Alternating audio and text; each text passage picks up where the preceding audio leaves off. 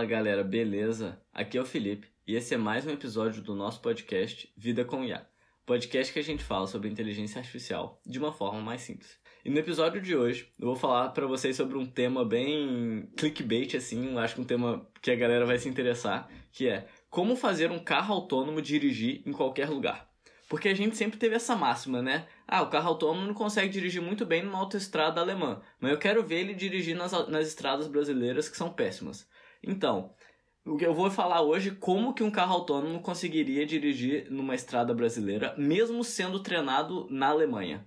E isso pode, tipo, ser esquisito para vocês agora, mas eu tenho certeza que no final do episódio vai fazer todo sentido e vocês vão ver várias outras aplicações em várias outras coisas que isso vai fazer sentido também.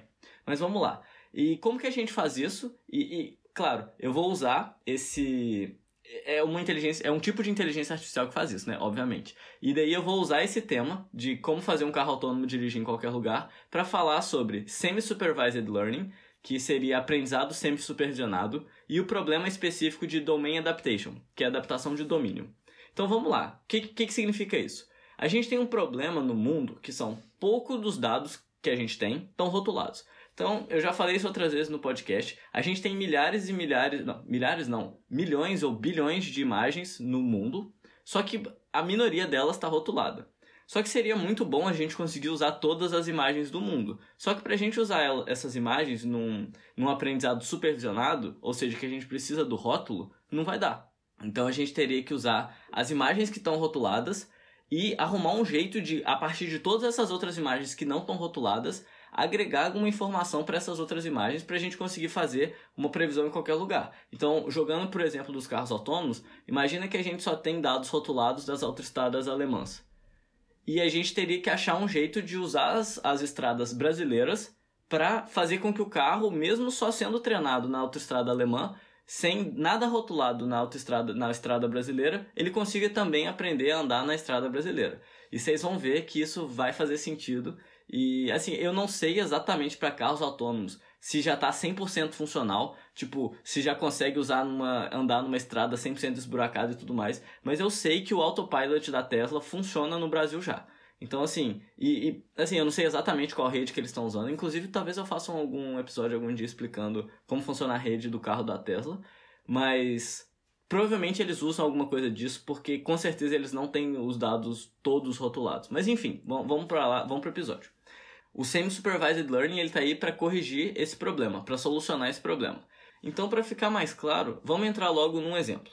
A gente vai entrar no exemplo mais simples do que carros autônomos e depois a gente vai pular para carros autônomos para a gente entender primeiro a rede inicial que resolve esse problema e depois a gente passar para o estado da arte que resolve o problema de carros autônomos. Porque o primeiro problema é muito mais fácil. O primeiro problema que eu vou falar para vocês é, são dígitos. Então você tem dígitos de números de 0 a 9 e você quer classificar é, se o número, a imagem do número é 0, 1, 2, 3 ou 9. Né? É um problema muito simples e tem um dataset muito conhecido aí que é o MNIST, que é basicamente uma imagem binária ou o fundo, é, o fundo é preto e o dígito é branco. Então, assim, é muito fácil. A gente tem qualquer algoritmo simples aí, tem 99% de acurácia nesse dataset, então ele é realmente muito fácil.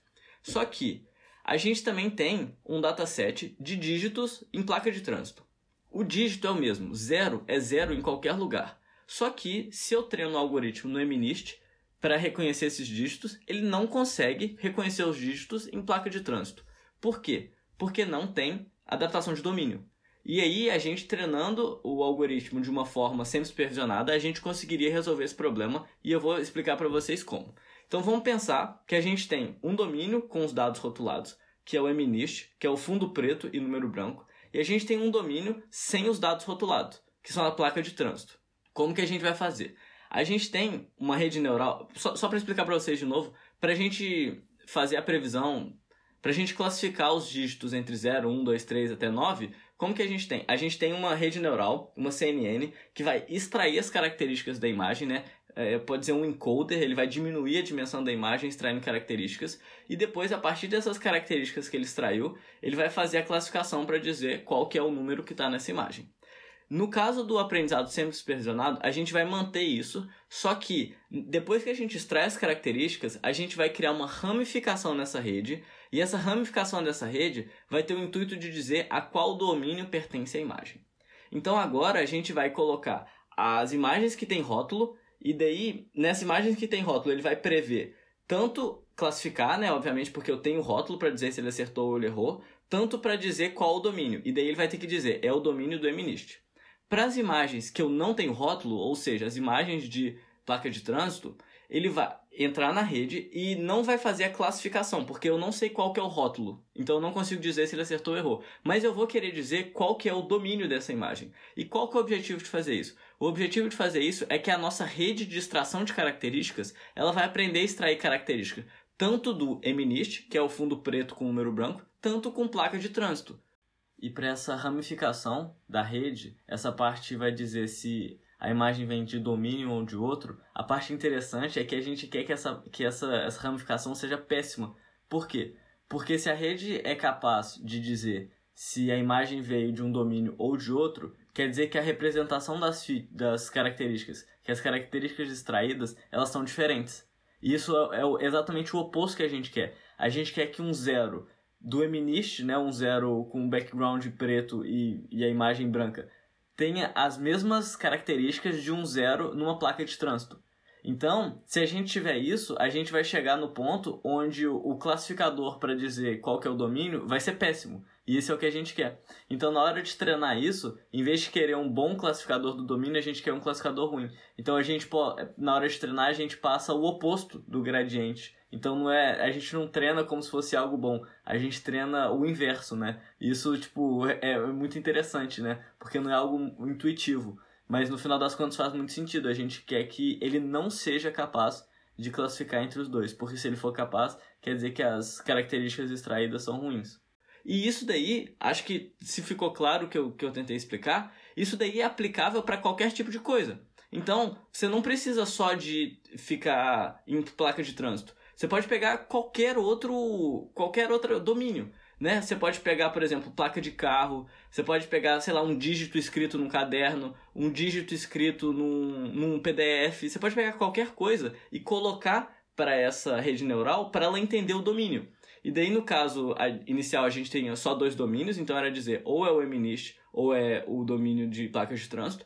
E se a gente tem vários domínios, a gente basicamente diria qual domínio é. Então é a mesma coisa. Então, assim, isso é muito simples e isso já aumenta muito o resultado da rede. Qual que é o problema? Funciona muito bem para número, porque número é muito fácil. Agora, quero ver você fazer um carro dirigir só com essa, esse resultado simples. E aí que a gente vem algoritmos mais complexos que no caso seria um estado da arte. E uma coincidência muito engraçada é que o estado da arte nesse, nesse contexto é do meu professor, do Mathieu Cord, que gravou um episódio comigo.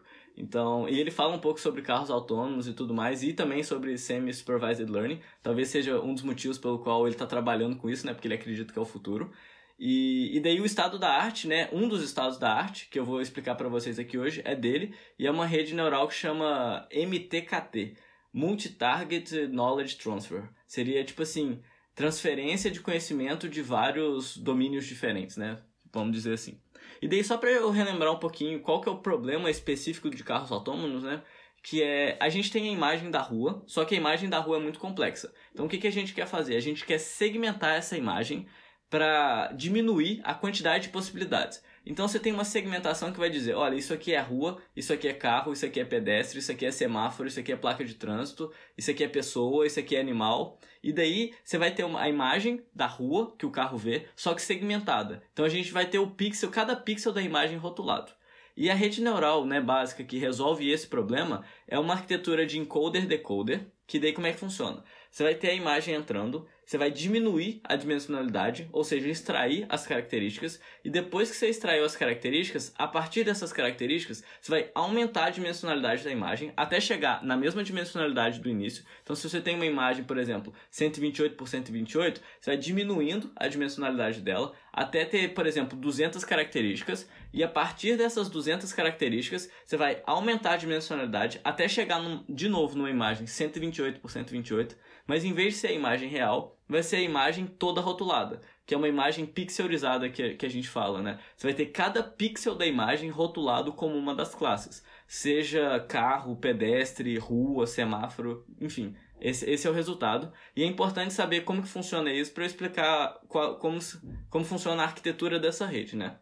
Para começar, essa rede é treinada em forma de GAN, é, e só para lembrar para vocês, GAN é basicamente você tem um gerador e um discriminador. Então, nesse caso, o gerador seria para gerar a imagem é, segmentada, né, a imagem pixelizada, e o discriminador seria só para dizer se essa imagem foi gerada pelo gerador ou se é a imagem real. Então, nesse caso, a gente está falando do problema supervisionado. A gente tem uma imagem, a gente está gerando ela. E daí a gente vai depois passar essa imagem gerada para o discriminador para dizer, poxa, essa imagem foi gerada ou é uma imagem real? E daí de vez em quando a gente vai passar a imagem real para treinar o discriminador também. Então só para dizer que vai treinar na forma de GAN. E se não ficou tão claro, eu tenho vários episódios explicando GAN e tudo mais. É, eu não vou explicar tão a fundo o GAN, mas basicamente o intuito é esse. Eu tenho o gerador e o discriminador. Vamos lá qual que é o estado da arte, né? Por que, que a, a, alternativa simples, que é só dizer, ah, você vai pegar uma ramificação dessa rede para dizer qual, é, a partir da extração de características de qual domínio vem. Isso não funciona, tipo, eu não vou entrar por que, que isso não funciona, porque eu também não sei, mas simplesmente não funciona porque o problema é muito difícil e a solução seria muito simples. Então, o que, que a gente teria que fazer nesse caso? A gente vai ter, para cada domínio diferente, um decoder, que é a partir da, das características extraídas, você vai ter é, uma rede para fazer a classificação. E nesse caso, não é só classificar, né? Você tem que voltar a dimensão inicial para classificar cada um dos pixels. Então vamos pensar que a gente tem os dados rotulados sobre Paris e não tem os dados rotulados para outras 10 cidades. Então a gente vai falar que a gente tem 10 domínios que a gente está querendo adaptar. Então, para essa arquitetura, a gente vai ter um encoder, ou seja, a gente só vai ter uma rede para extrair as características, e depois a gente vai ter 10 decoders, que é a partir das características extraídas, a gente vai ter um decoder, ou seja, uma rede neural específica para rotular cada um do, dos domínios que a gente não conhece. E depois a gente vai ter 10 discriminadores para dizer para cada um dos domínios se a imagem é real ou se a imagem é, é, é gerada, né? uma imagem fake. Mas aí, tipo, isso parece muito custoso, né? Imagina que eu tenho 10 domínios, eu vou ter 20 redes sendo treinadas, né? No caso, 21, porque você tem um, um encoder. Se eu tiver 100 domínios, por exemplo, eu vou ter 200 redes. É muito custoso treinar isso. E não dá pra você, por exemplo, colocar num carro autônomo 200 redes para trabalhar lá na hora, né? Tipo, é infazível isso, não tem condição. E daí, 200 não, 100, porque o discriminador só é usado para treinar a rede, ele não é usado na prática, né? Você só precisa da parte do gerador. Mas mesmo assim, você ia ter 100, 100 redes lá, né? Imagina o custo para fazer isso. O carro autônomo ia demorar muito mais tempo para fazer a predição do que está acontecendo do que dirigir, né? Ele ia bater em dois segundos, isso não ia funcionar. Então, no final das contas, depois que a gente treinou tudo isso, a gente vai ter um decoder mestre que vai funcionar para todos os domínios. Tanto o domínio rotulado, que no caso seria Paris, quanto para os outros 10 domínios, as 10 outras cidades que a gente não tem rótulo. E daí vamos ver como que a gente faz isso. E essa é a mágica, né? Porque tem uma parada que é muito interessante de Deep Learning, principalmente nessas arquiteturas do estado da arte, que é assim, o cara tem uma, uma ideia muito doida, bota um tantão de gerador, um tantão de discriminador, um tantão de rede funcionando em paralelo, e daí qual que é o problema? Como é que treina esse negócio, né? E aí eu vou explicar para vocês como que treina, como funciona e como que no final a gente consegue ter apenas uma rede que funciona para todos os tipos de domínio. Beleza. Então, aqui a gente tem dois tipos de imagem: a imagem rotulada e as imagens não rotuladas. Então, quando a gente for ter uma imagem rotulada, a gente vai fazer com que essa imagem rotulada passe pelo encoder e pelos 10 decoders. Por que, que a gente quer que ela passe para os 10 decoders? Porque a gente quer que os 10 decoders aprendam a segmentar essa imagem. Porque ela é imagem real e eu tenho o label. Então eu consigo medir a qualidade disso. Depois eu vou passar essa imagem real para os 10 discriminadores e os 10 discriminadores vão dizer se ela é a imagem real ou uma imagem gerada. E daí a última parte é passar pela segunda ramificação da rede, que é para dizer se a imagem ela é de um domínio ou de outro, né? Se ela é a imagem real ou a imagem do outro domínio. E lembrando que para cada rede a gente vai querer comparar, por exemplo, na rede 1 a gente vai comparar se é a imagem real ou a imagem do domínio 1. É, para a rede 2 a gente vai querer comparar se é a imagem real ou a imagem do domínio 2. E a gente vai fazer isso para todas as redes. E lembrando mais uma vez que nesse caso a gente não quer que a rede seja boa. A gente quer que no final das contas essa rede que vai discriminar em qual que é o domínio, né, é um classificador de domínios, ela seja péssima. Por quê? Porque se ela for péssima, quer dizer que a extração de características ela é boa o suficiente para que as mesmas características extraídas no domínio que a gente tem os rótulos seja extraído do mesmo jeito no domínio que a gente não tem o rótulo, né? Então isso é muito importante. E daí agora para as imagens que a gente não tem o rótulo, como a gente não tem o rótulo, a gente não pode fazer a parte da segmentação, né, que é classificar cada um dos pixels. E também a gente não consegue fazer a parte do discriminador, porque a gente não consegue comparar se a imagem é gerada ou a imagem real, porque a gente não tem a imagem real, né? A gente não tem os rótulos dessa imagem real. Então o que, que a gente vai fazer? A gente só vai passar ela para o classificador de domínio, e daí a gente vai querer que, no final das contas, o classificador de domínio não consiga classificar se ela é do domínio que eu tenho rótulo ou desse domínio novo. E daí a gente vai fazer isso para todos os 10 domínios. Os 10 domínios diferentes, né? Vamos supor, São Paulo, Buenos Aires, Nova York, esses domínios que a gente não tem o rótulo. E aí a gente vai querer que para Paris, que seja o domínio que a gente tem o rótulo, as características extraídas sejam parecidas. Então essa rede, ela não vai conseguir ter um bom resultado, e para a gente garantir isso, a gente passa o oposto do gradiente. E daí, para cada domínio diferente, a gente vai passar na sua rede correspondente. Então, a primeira rede vai ser para o primeiro domínio não rotulado, a segunda rede vai ser para o segundo domínio não rotulado, a terceira rede vai ser para o terceiro domínio não rotulado. Então, o que eu achei interessante no treinamento disso é que para a imagem rotulada, você treina todas as redes. E para as imagens não rotuladas, cada uma tem a sua rede. Então, o que, que você quer no final? Que cada, cada uma dessas redes seja especializada na imagem rotulada e também nas, na imagem não rotulada do domínio específico. Qual que é o problema? A gente tem várias redes aqui. Como que eu faço para transformar tudo isso em uma rede só? E aí que vem o pulo do gato do artigo. No final, depois que já está tudo bem treinado, o que, que a gente vai fazer? A gente vai ter essa rede mestra. E aí, no final das contas, como é que funciona essa rede mestra? Você vai fazer com que ela tenha a mesma segmentação, exatamente a mesma segmentação, para todos os tipos de domínio diferente. Então você vai pegar a primeira rede que funciona para o primeiro domínio e você vai querer que essa rede mestra segmente a, a, imagem do primeiro domínio exatamente da mesma forma ou o melhor possível, igual a, a primeira rede que é específica do primeiro domínio fez. E daí você vai querer que ela segmente o segundo domínio igual à segunda rede, o terceiro domínio igual à terceira rede, o quarto domínio igual à quarta rede. E aí no final das contas você vai treinar, você vai fazer com que essa rede mestra ela seja capaz de, de segmentar todos os domínios ou seja, ela seja capaz de refazer, reaprender né, todos os domínios e também o domínio rotulado. E daí no final você, só, você precisa de usar só essa rede mestra e ela é suficiente. E daí no resultado do artigo eles mostraram lá que bateu todas as outras redes, né? Tem, tem algumas outras redes que são mais novas, mas aí tipo, o objetivo dessas outras redes é coloca um milhão de coisas lá dentro e faz rodar. Mas isso não é aplicável ao mundo real, né? Porque você não consegue colocar uma rede gigantesca dessas num carro. Mas esse treinamento dessa rede MKTK, você demora muito para treinar, ela é muito custosa para treinar, porque por exemplo, se você tiver 10 domínios diferentes, você vai ter que treinar 20 redes diferentes, né? 22, o encoder, 10 redes de decoder, mais 10 redes de discriminador, mais depois uma rede que é o decoder, é, decoder global. Então você tem que treinar 22 redes, mas na hora da aplicação que você coloca o carro, a rede para rodar no carro, você vai precisar só do encoder e do decoder, né? E essas outras redes que eu tava vendo seriam redes muito parrudas, gigantescas, que você não conseguiria colocar no carro. E aí aparentemente, tipo, não seria muito funcional, mas vira estado da arte e os caras conseguem publicar paper, né? Mas era isso que eu tinha para falar, galera.